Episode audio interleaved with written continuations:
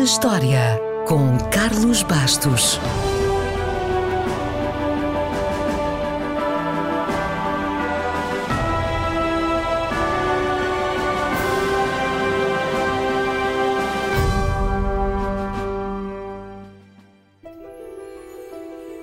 A 26 de fevereiro de 1914, o navio Britannic foi lançado em Belfast.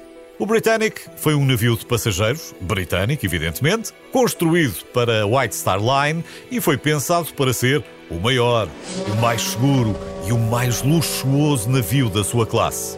Já ouviu isto em algum lado, não foi? Originalmente estava para se chamar Gigantic, mas lá ficou como Britannic e foi o irmão mais novo do Olympic e do Titanic. Aliás, o design do Britannic foi alterado precisamente para corrigir as falhas do Titanic depois do naufrágio em abril de 1912. Curiosamente, este navio, projetado para ser um dos mais luxuosos do seu tempo, acabou por ter outro destino por força das circunstâncias. O Britannic foi requisitado pela Marinha Real em 1915 para servir como navio-hospital na Primeira Grande Guerra.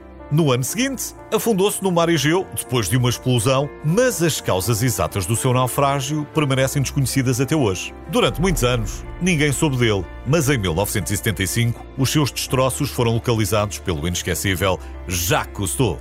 Talvez não saiba, mas Britannic é o maior navio naufragado da história. No entanto, não é tão famoso como o seu irmão Titanic.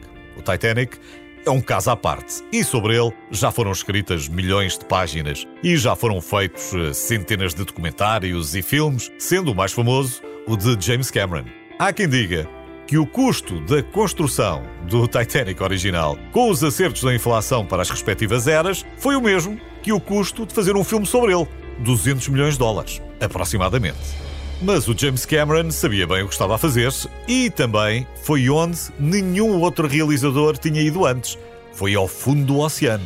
É que, para além de ser realizador, o homem é licenciado em física e é um grande explorador dos fundos oceânicos. Foi lá ver o Titanic, mas em 2012, por exemplo, foi também o primeiro homem a descer sozinho até ao fundo da Fossa das Marianas. Bem, mas sobre o Titanic deve saber muita coisa, por isso vou só acrescentar isto. A inspiração para o interior do navio veio do Ritz, em Londres, que tinha sido inaugurado poucos anos antes e ainda está a funcionar. Resta falar então do irmão mais velho.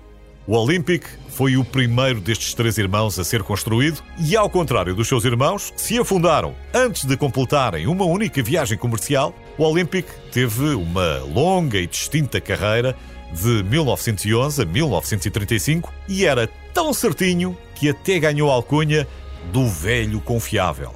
Bem, confiável é uma maneira de dizer, porque o seu tempo de serviço foi marcado por várias colisões com outros navios. As mais notáveis foram contra um cruzador e depois contra um navio farol, mas sobreviveu sem problemas de maior e quando se reformou, o Olympic foi desmontado e muitos dos seus elementos decorativos foram leiloados e reutilizados em hotéis e até mesmo em outros navios.